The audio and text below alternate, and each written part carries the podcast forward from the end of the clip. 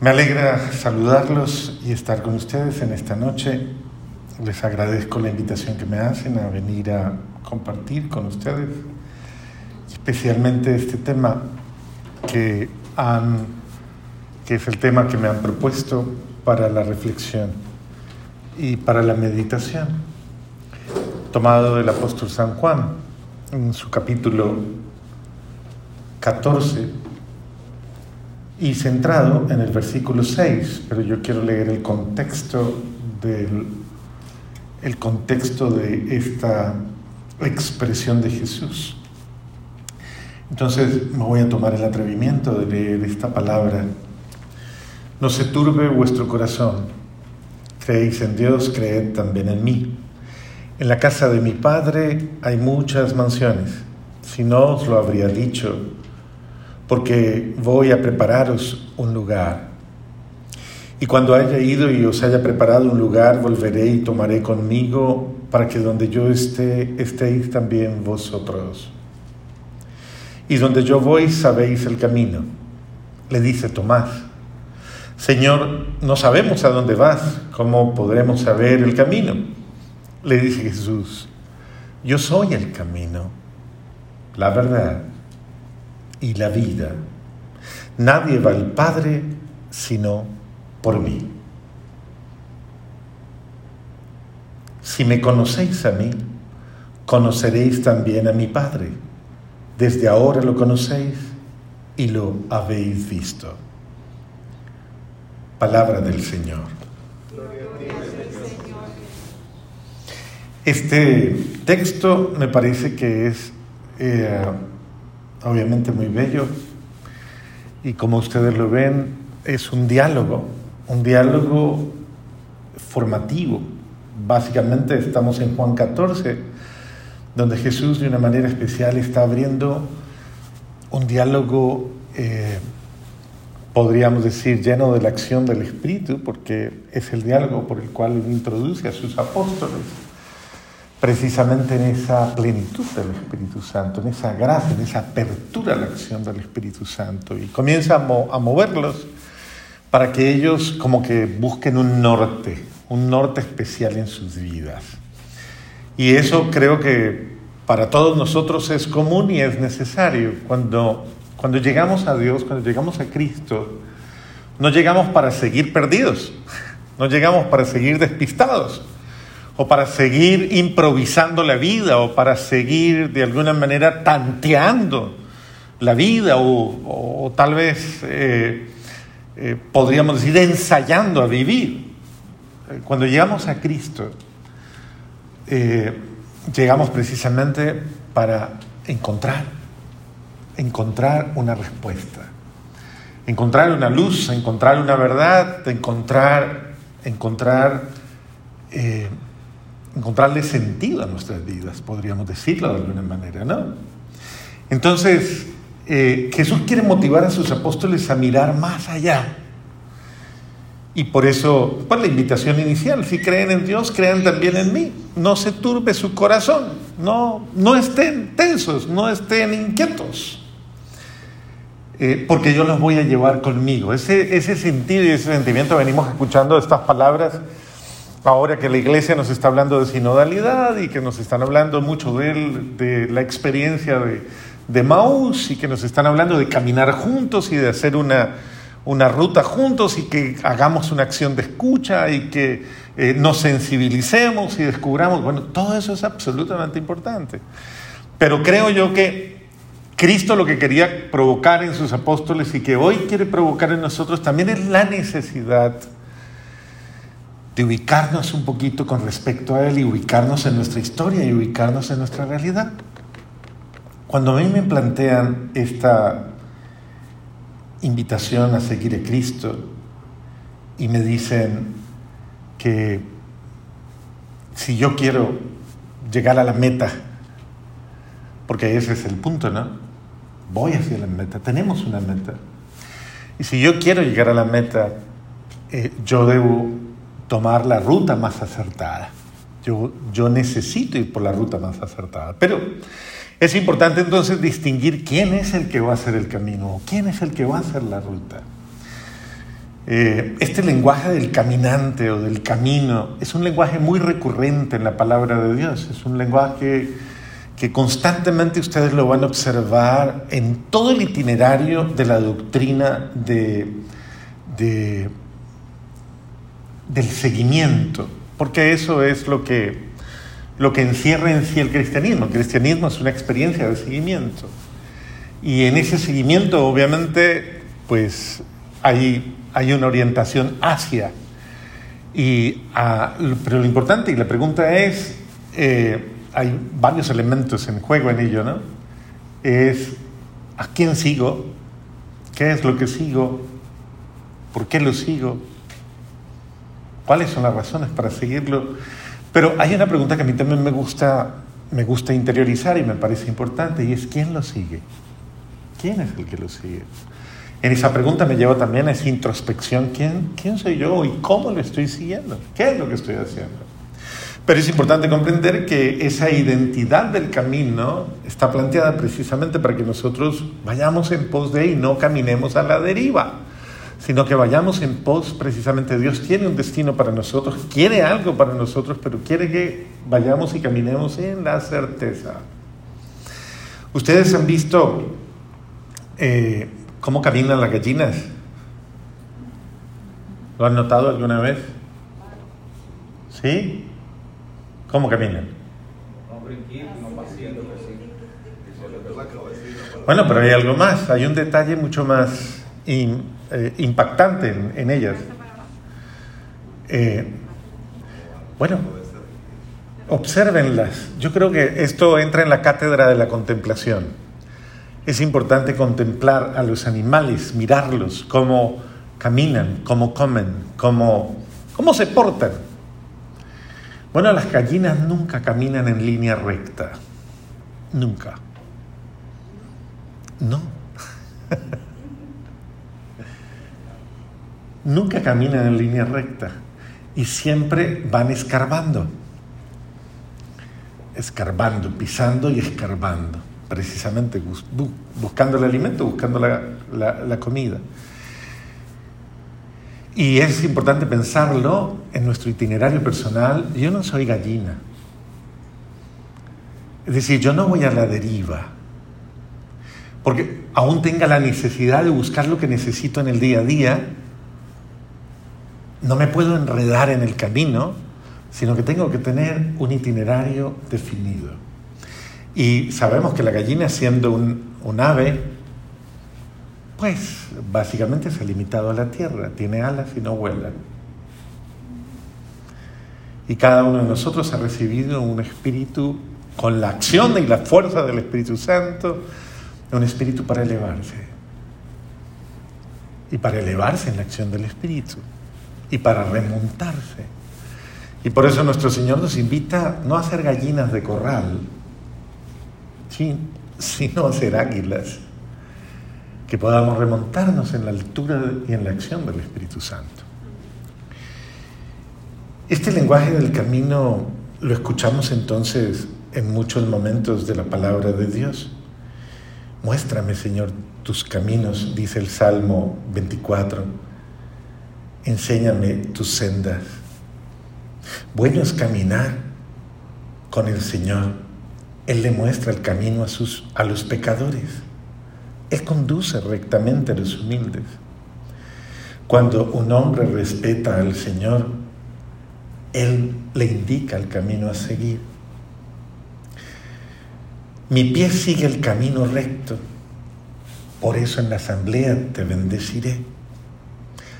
Señálame, Señor, tu camino y guíame por la senda llana para que no tropiece. Voy a instruirte, a mostrarte el camino a seguir sin quitarte los ojos de encima. Yo seré tu consejero.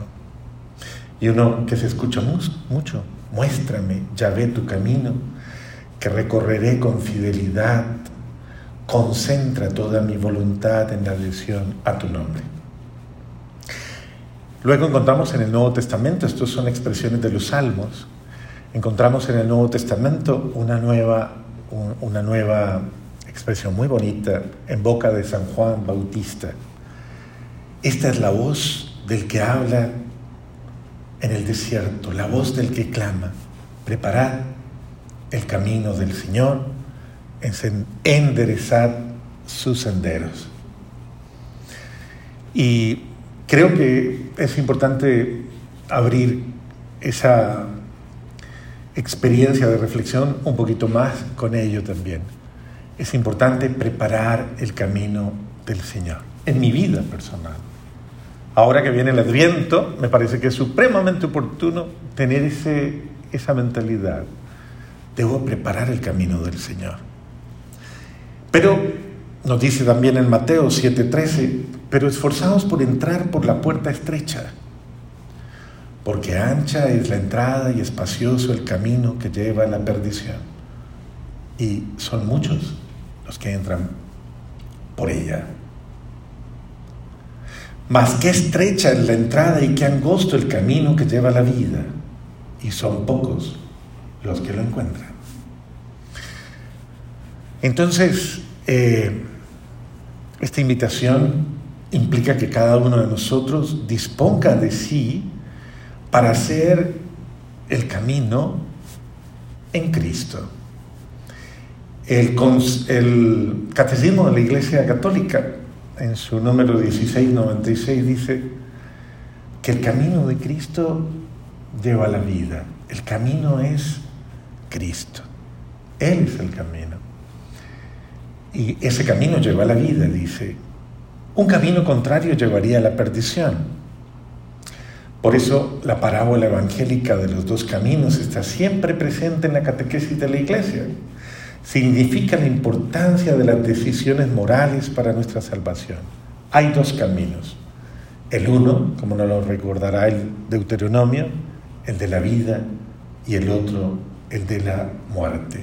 ¿Recuerdan ustedes? Pongo ante ti la vida y la muerte. Elige vivir, vivirás. Elige morir, morirás.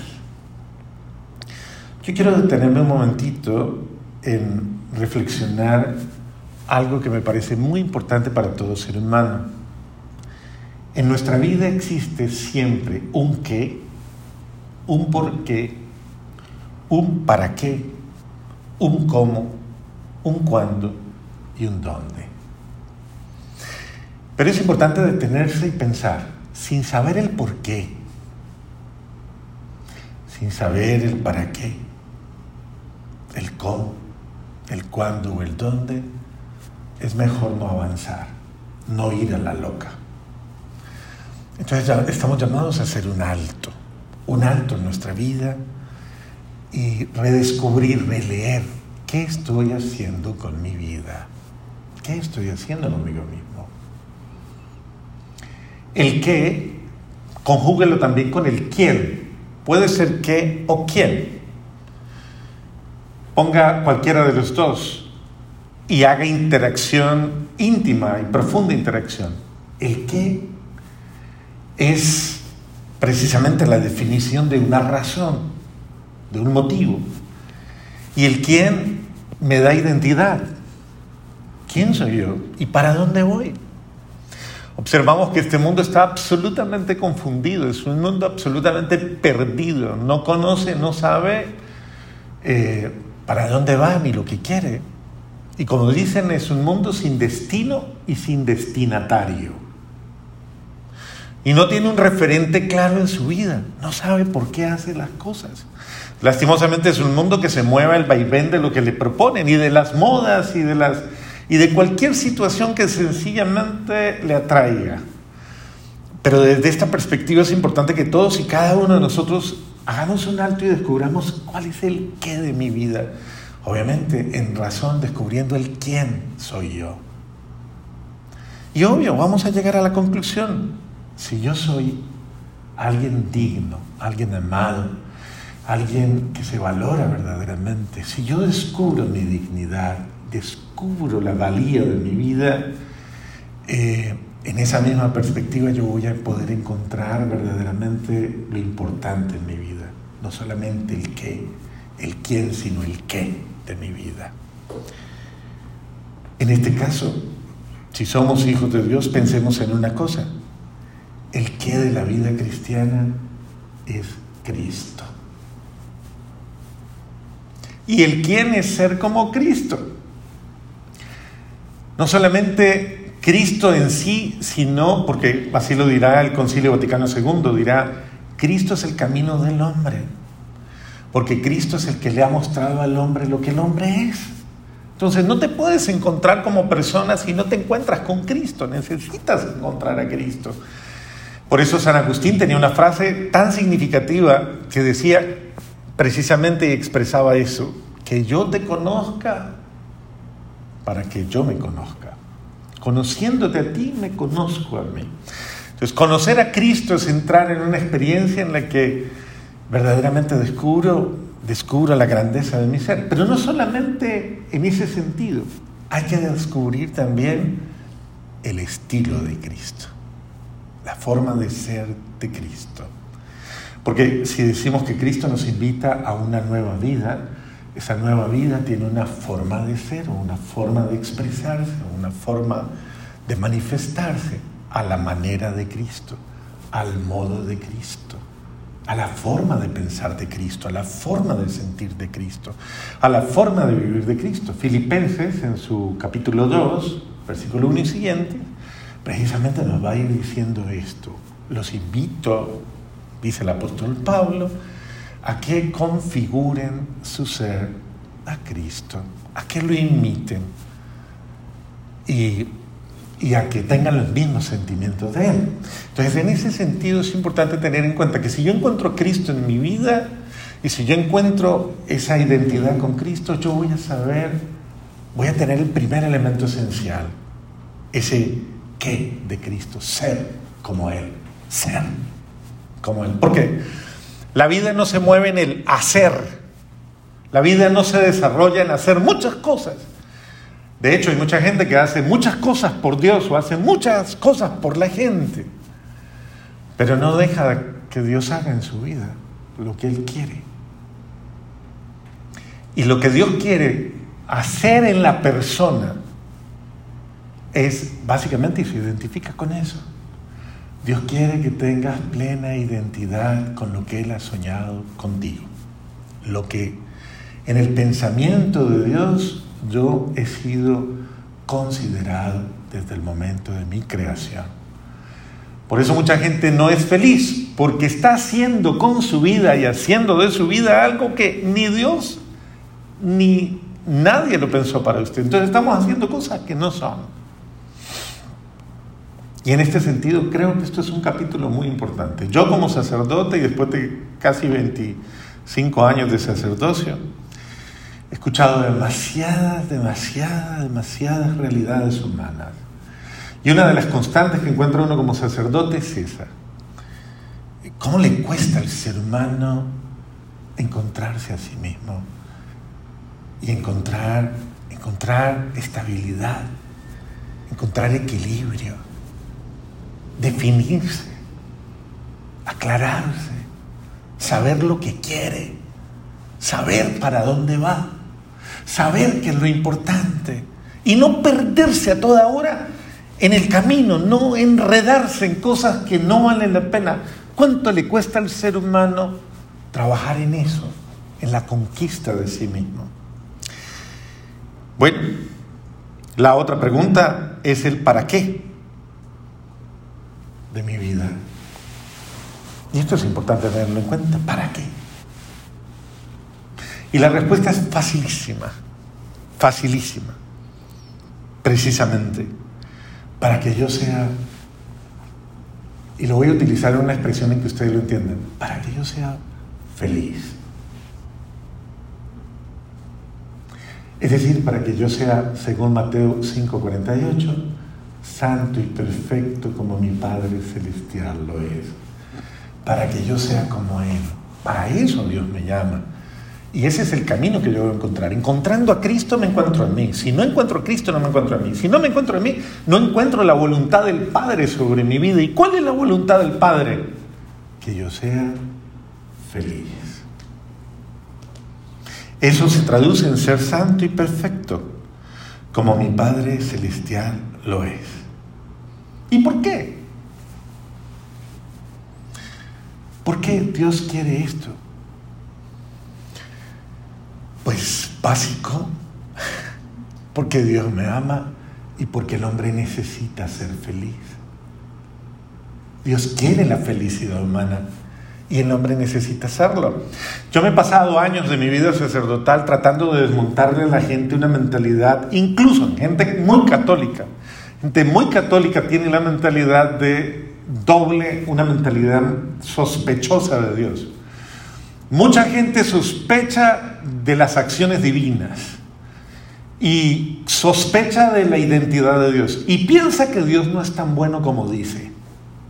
Hay mucha gente incluso que piensa que Dios es como medio macabro.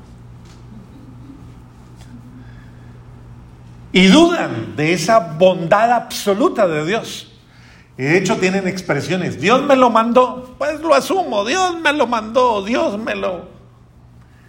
Y hacen una interpretación por la cual eh, incluso el advenimiento de situaciones fuertes, duras, difíciles, está dentro de un plan incomprensible de Dios y pareciera que Dios actuara de una manera ilógica irracional. ¿Y cómo es posible que Dios... Y estamos en un conflicto bastante fuerte.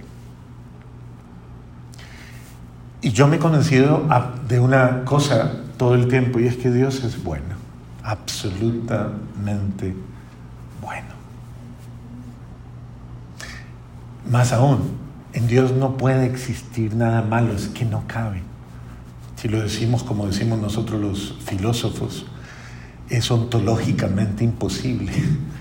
Dios no puede ser bueno y malo, Él es bueno, no puede serlo, no puede ser malo, Él solo es bueno. Eh, lo voy a decir de otra manera, Dios no sabe ser malo, es que no, no existe en Él la maldad, no existe, entonces no hay maldad. Entonces en Dios solo hay bondad. Y todos los males del mundo, Padre, bueno, pues estamos en el mundo, bendito sea Dios. Confrontamos el mundo, confrontamos la realidad, confrontamos la contingencia humana, confrontamos la vulnerabilidad humana, las limitaciones humanas. Tenemos que saber asumirlo humildemente y saber ser humildes y vulnerables. Y saber vivir este tiempo con la certeza de que Dios ha preparado algo perfecto, absolutamente perfecto para mí. Y lo quiere. Y no comienza cuando usted se muera, porque la gente se contenta diciendo, tranquilo, que cuando descanse va a ser muy feliz, eternamente feliz. Entonces la gente ve eso y hasta se molesta. La felicidad comienza aquí ahora. Si usted analiza por qué usted no ha sido tan feliz como usted ha soñado ser en muchos momentos de su vida, no busque otro culpable o u otra culpable en la gran mayoría de las situaciones, eh, no le quiero generar esa carga, pero asuma su responsabilidad. Porque Dios siempre ha querido lo mejor para usted. Y bueno, ¿y cómo lo hace? ¿Cómo lo hace Dios? ¿Cómo lo quiere hacer? Pues lo quiere hacer como solo Él lo puede hacer, a través de la acción de su Santo Espíritu por la fuerza y la acción del Espíritu Santo. Si nosotros dejáramos el Espíritu Santo actuar en nosotros y dejáramos que el Espíritu Santo tomara posesión de nosotros y nos guiara verdaderamente y nos impulsara y nos inspirara y entrara de una manera de una manera, podríamos decir, radical en nuestra vida y fuéramos hombres y mujeres llevados o movidos por el Espíritu Santo, nuestra vida iría de certeza en certeza, como los apóstoles. Por eso los enseñó a ser hombres de espíritu. Y por eso los fue elevando a una vida espiritual. Por eso tuvo que sacarlos de esa realidad de la carne, como se lo explicó muy claramente a Nicodemo. El hombre carnal no entiende el lenguaje espiritual. Por eso tienes que nacer de nuevo. ¿Y cómo nazco de nuevo? Entrando en el vientre de mi madre, tienes que nacer de la agua y del Espíritu Santo.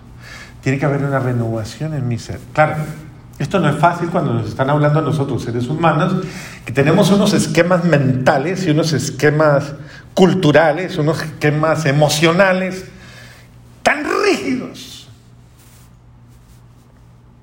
nos vuelven absolutamente complicados. Fácil, pregúntele al del lado, ¿usted es complicado? Pregúntele, mírelo y pregúntele. ¿Usted es complicado? Segunda pregunta, ¿quién le entiende a usted? ¿Quién? ¿Quién le entiende a usted? Abre, ¿Hay alguien que le entiende a usted? Perdóneme. ¿Alguien le entiende a usted? Yo creo que hasta el espejo se confunde.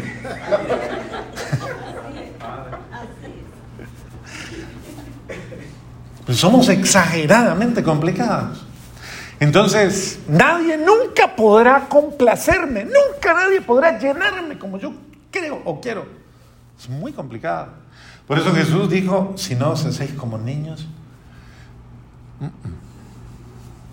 no van a entender, no van a entrar en el reino de Dios. Haceos como niños. Eh, y ese, esa acción de Dios quiere, quiere colmar absolutamente todas nuestras vidas y quiere llenarnos de verdad. Realmente Dios quiere, Dios quiere sanar absolutamente todas las dimensiones de nuestra vida y quiere llevarnos precisamente a, a esa posesión plena del hombre y de la mujer verdaderas.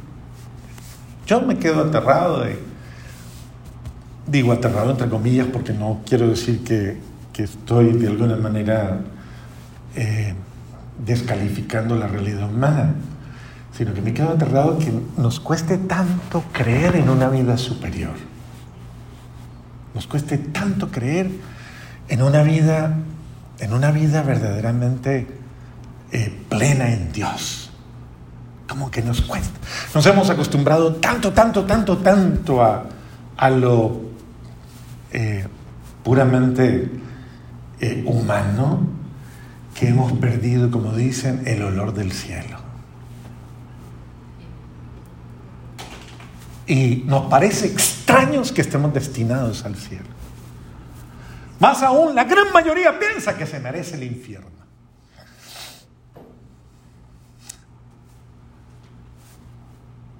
Y es fácil, yo lo compruebo simplemente con una cosa. Yo tengo una costumbre, y es que regularmente es una costumbre que he aprendido en la espiritualidad a la que yo pertenezco. Eh, en ella hemos aprendido a reconocer la santidad de los hermanos. Entonces regularmente le decimos al hermano, San, ¿cómo te llamas tú? Ismael. San Ismael. ¿Y tú te llamas? Desiree. Santa Desiree. Y regularmente cuando yo le digo esto a la gente, la gente hasta brinca y dice, ay, padre, no me digas esas cosas. He encontrado curas, monjas, que le digo, santa hermana, y dice, ay, no, no me digas eso, padre, como si le hubiera echado agua bendita. Y yo le digo, entonces, ¿qué opción existe? Si estamos llamados a ser santos, si estamos llamados a ser llenos de Dios, eso es un santo una persona llena de Dios, no es más. La santidad no es una obra suya, no es mérito suyo, no es una acción de su virtud. La santidad es la acción de Dios en mi vida. ¿Cómo puedo ser santo? Déjelo actuar, déjelo obrar en su vida, déjelo hacer en su vida, déjelo construir su vida, déjelo edificar su historia, déjelo llevar su camino y deje usted tercamente de hacer, de ir de construir todas esas fantasías que no le van a llevar a, llevar a ningún lugar. Acuérdense lo que dice la palabra. El que no recoge conmigo, desparrama. Entonces, o voy con Cristo, camino con Cristo, o mi vida será un desperdicio. Nunca voy a acertar y voy a vivir llorando mis desaciertos. Entonces Dios sí nos invita a que hagamos un alto y a que seamos un poco más honestos con nosotros mismos. Eh, no le echemos la culpa a Dios después de nuestros fracasos, o sea, porque nos equivocamos.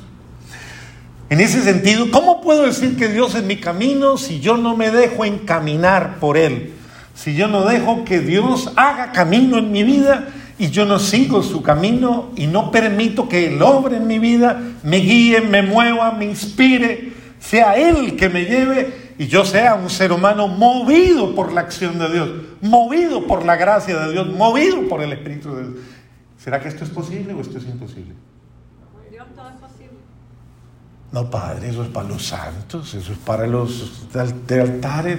Padre, pero yo y a veces cuando uno está escuchando la confesión, o está escuchando a la gente en dirección, o está escuchando estas cosas, y uno les propone cosas como, oye, ama a tu suegra con todo tu ser. Oye, llénala de amor, de bendición, de alegría. haz que ella se sienta. Y todo el mundo comienza a decir, Padre, Dios mío, usted no conoce a mi suegra usted no conoce a mi cuñadita, no conoce a mi... A ver, porque muchas veces es en la familia donde hay los mayores retos de amor verdadero. Pero a veces nos cuesta y nos parece imposible aprender a amar como Cristo nos ha amado. Como Cristo me ha amado a mí y como el otro se merece ser amado. Si yo no hago ese camino, el camino de aprender de Él, si yo no hago el camino de obedecerle a Él, de escucharlo a Él y de aplicar a mi vida lo que Él me dice, yo nunca voy a avanzar hacia Él y nunca voy a llegar a la verdad. ¿Qué voy a hacer? Voy a vivir una mentira toda la vida, una falsedad, una mentira. Y esa mentira tristemente se va a ver impactando todas mis realidades. Entonces voy a tener doble carácter, doble voluntad, doble forma eh, afectiva, emocional. Voy a tener una vida aparentemente, una vida en la iglesia y otra vida aparentemente en el mundo, una vida en el trabajo y otra vida en otro lugar. Y ese ser humano no va a ser el que debe ser. Yo me acuerdo de un testimonio muy, muy, me llamó muchísimo la atención y por eso les cuento. De los seminaristas, un día estábamos en el seminario jugando, estábamos jugando fútbol los hermanos con los seminaristas, los hermanos de mi comunidad y los seminaristas. Y con esto no quiero señalar que sean santos unos, buenos unos o malos los otros. No. Estaban jugando fútbol, una cosa muy común. Y entonces, en un momento determinado, había un, había un seminarista que era muy, muy apasionado por el fútbol. Y había otro que era un muchacho supremamente virtuoso en el fútbol. Entonces, tomó la pelota este muchacho, a cada nada les quitaba la pelota y venía y le hacía goles, y este hombre estaba furioso, de pronto sale, lo levanta, le pega una levantada por los cielos, una atropellada impresionante. Entonces se va uno de los sacerdotes corriendo, que estaba jugando también, y se detiene y le dice, hermano, usted es un seminarista. Y se voltea al otro y le dice, yo jugando no soy seminarista.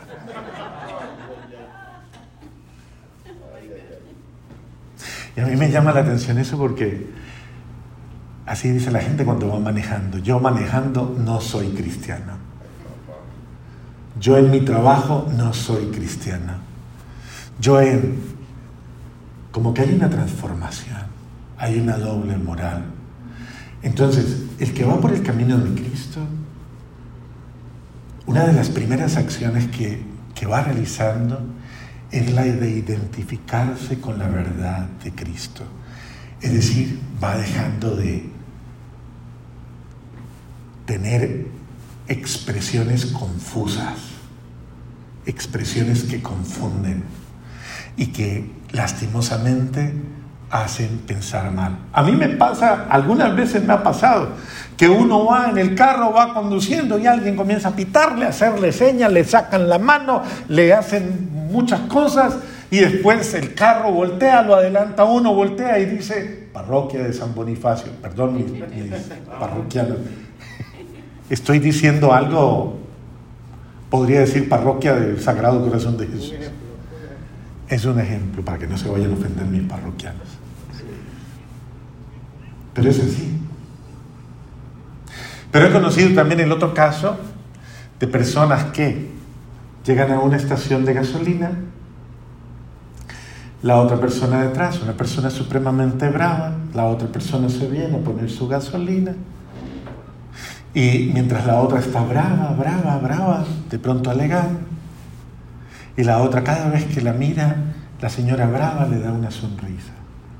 Y en un momento la brava se acerca y le dice, ¿usted por qué es así? ¿Por qué sonríe tanto?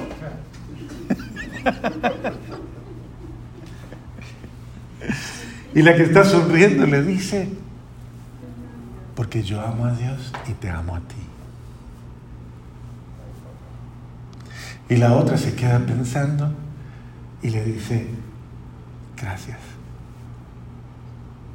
Necesitaba escuchar eso.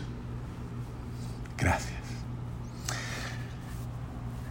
Es tan fácil desarmar este mundo cansado, herido, siendo coherentes. Cristo necesita aparecer en nuestro escenario vivo. Ahí es donde la vida y la verdad son una sola. Eso se llama autenticidad.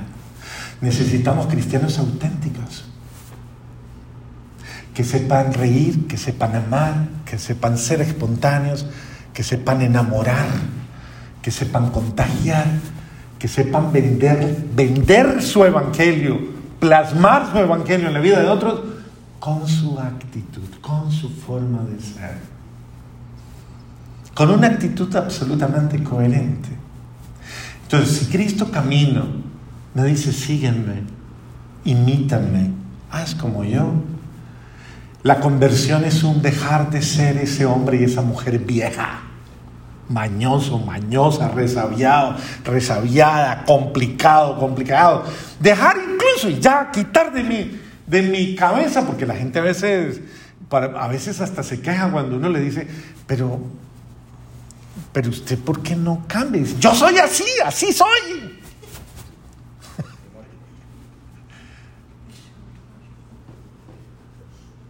¿Usted sabe cuál es el pecado contra el Espíritu Santo? Sencillo, la resistencia al cambio.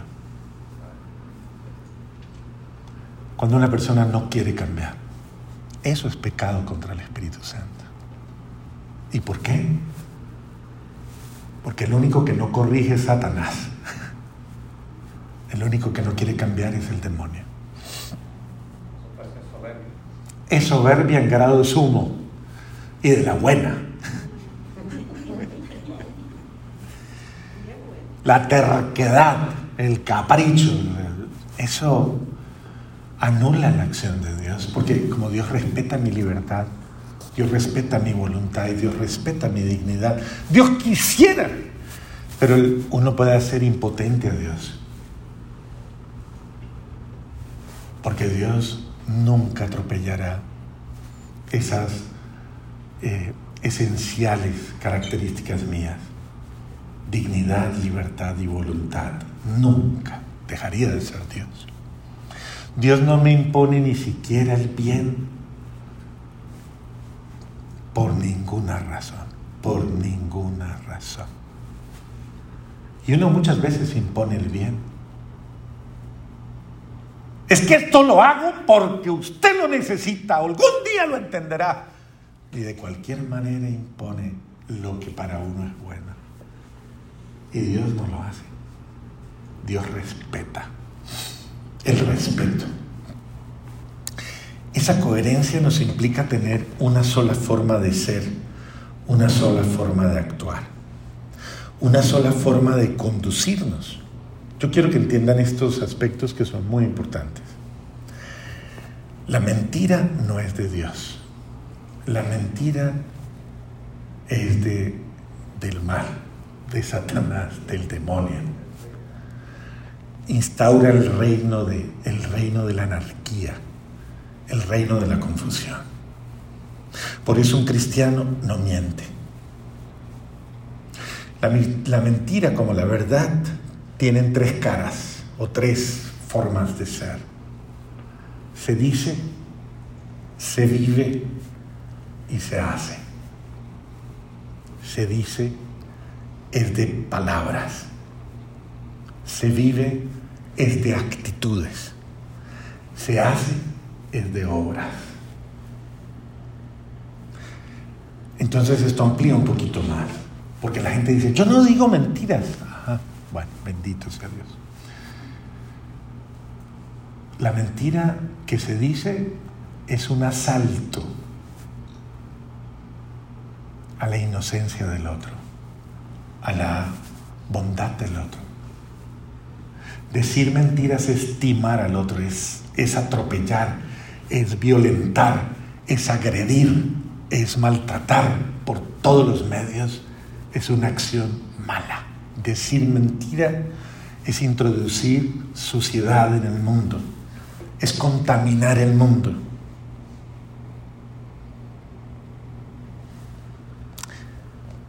La mentira que se vive o que es de actitudes, de actitudes, es esa que está expresa en nuestros comportamientos, en nuestras maneras de ser.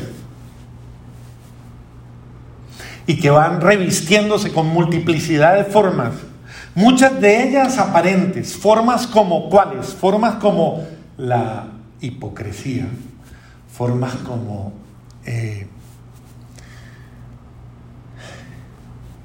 la falta de paciencia, la falta de humildad, la falta de tolerancia, la falta de servicio, la falta de comprensión, la falta de delicadeza, la falta de ternura, la falta de, de,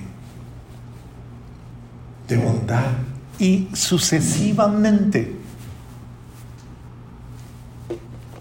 Es decir, todas aquellas formas a partir de las cuales parece que mi ser fuera absolutamente contrario a lo que inspira el Espíritu de Dios. Una persona que hace la mentira es una persona que lamentablemente actúa sin amor. Actúa sin amor. Por eso el que hace la mentira sin saberlo y aspirando aún a lo contrario es injusto, avaro, egoísta, severo, orgulloso, injusto, soberbio, falso, deshonesto, dominante, tirano, traidor y sin amor. Es de actitudes. Cuando se actúa sin amor, se va contra, contra el bien del otro, se va contra la verdad. Es una mentira. Entonces, creo que esto es muy importante porque leamos Gálatas capítulo 5 y cada uno, cuáles son los frutos del Espíritu, cuáles son los frutos de la carne. Y nos revelará claramente que muchas veces no nos movemos por la acción del Espíritu, sino nos movemos por la acción de la carne y del orgullo. Lo que el apóstol San Juan dirá la soberbia de la vida. Entonces es importante que nosotros reaccionemos para que no tengamos un doble actuar, una doble forma de ser, una doble forma de pensar, sentir o decir. Tenemos que tender a la coherencia absolutamente en todas nuestras acciones. Y no podemos en ningún momento entrar a disimular. La gente hoy día habla mucho de eso. Disimule. ¿Qué es la diplomacia? el arte de ser hipócrita. Sea diplomático, diplomática. Es el arte de mentir, de engañar. Bueno, en ese sentido Dios nos ha llamado a la verdad. Una persona que no, que vive en la mentira no es libre. Es un esclavo. Una esclava y vive esclavizado en todo su ser porque está cargando con una impureza de su espíritu, una impureza de su alma. En ese sentido, carga cadenas que lastimosamente le agobian y le, y le matan. El adagio lobo con piel de oveja le es propio al mentiroso. El mentiroso rodea sus actos de formalidades aparentes.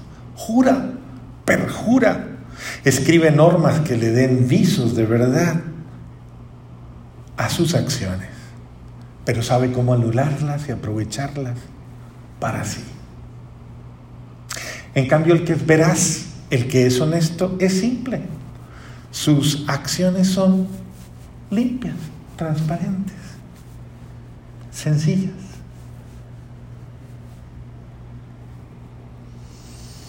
El odio y el desamor son formas de mentira. Y finalmente vayamos a la última forma de mentira. La mentira se hace. ¿Y cómo se hace? A través de la forma de obrar. Hay muchas situaciones de mentira que uno, yo sé que tocan muchas realidades. Les voy a mostrar una simplemente. Pasarse un semáforo en rojo. No, pero estaba en morado. Ajá. Sí, medio rojo, medio. Ya iba. No era rojo todavía, padre. ¿Por qué es una mentira pasarse un semáforo en rojo? Porque expongo mi vida y la vida de los demás por una acción imprudente. ¿Ustedes recuerdan los tres elementos de la culpa? Bueno, eso es de derecho. Los tres elementos de la culpa son imprudencia, impericia y negligencia.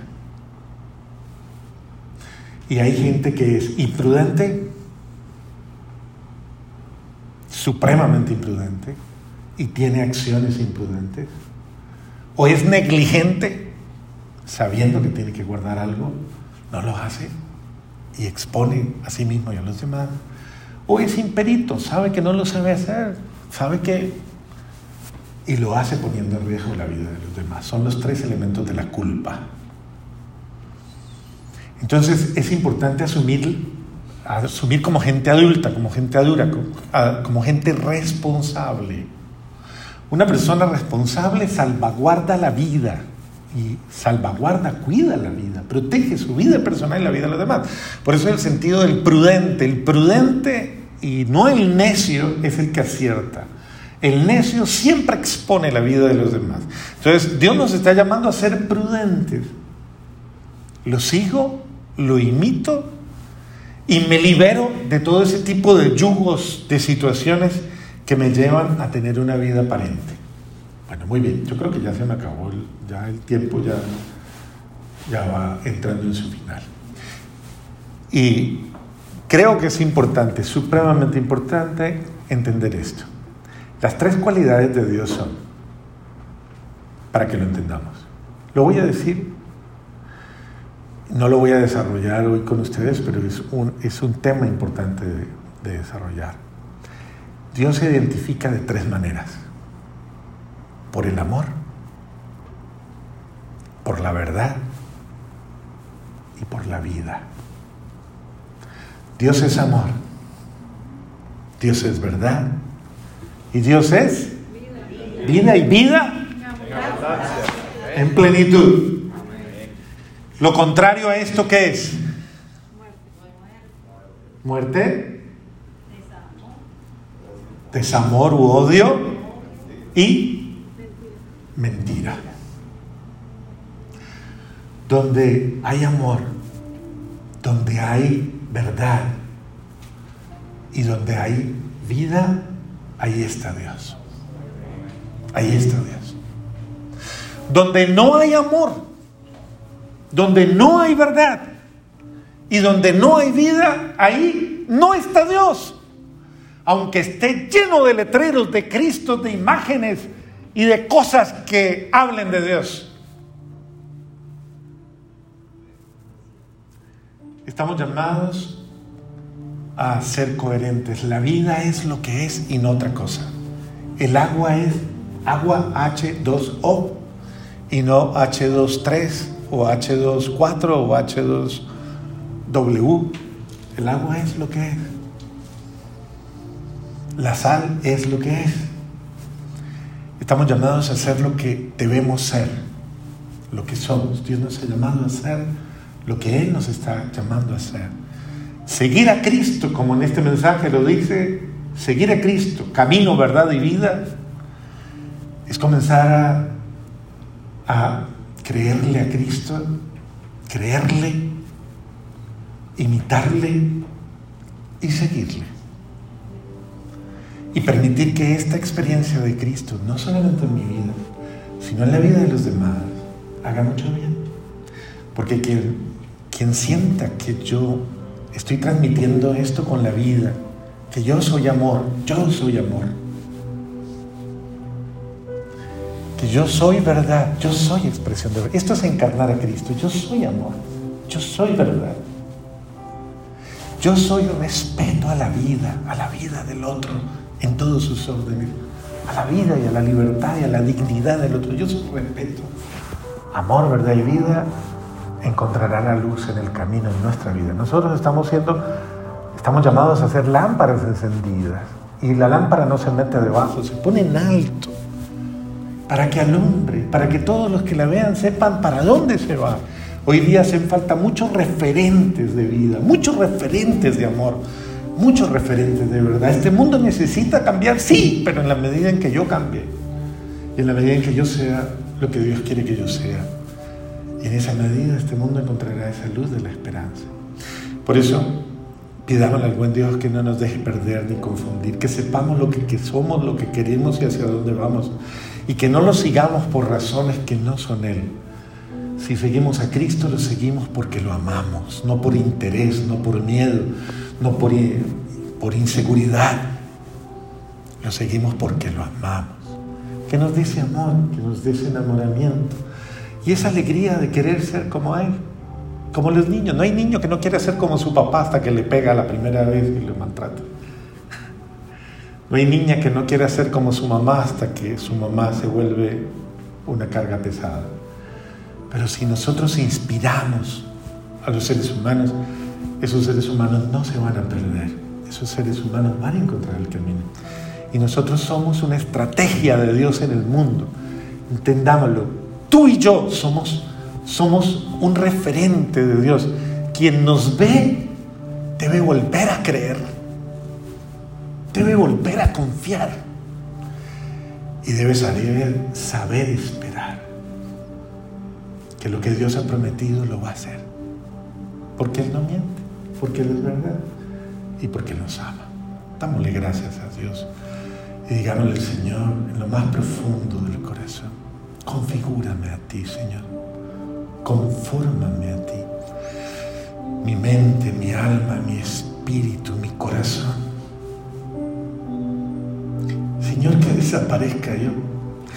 Si el problema es que que disminuya yo, Señor. Que no mi yo no impida que el tú tuyo entre en mí. Ayúdame, Dios, a disminuir, a menguar. Desocúpame de mí y déjame recibirte a ti, para que ya no viva yo, sino que seas tú el que vive en mí, Señor. Vive en mí.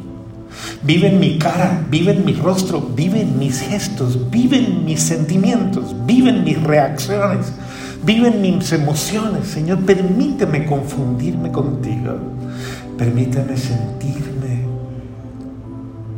como tú, Señor.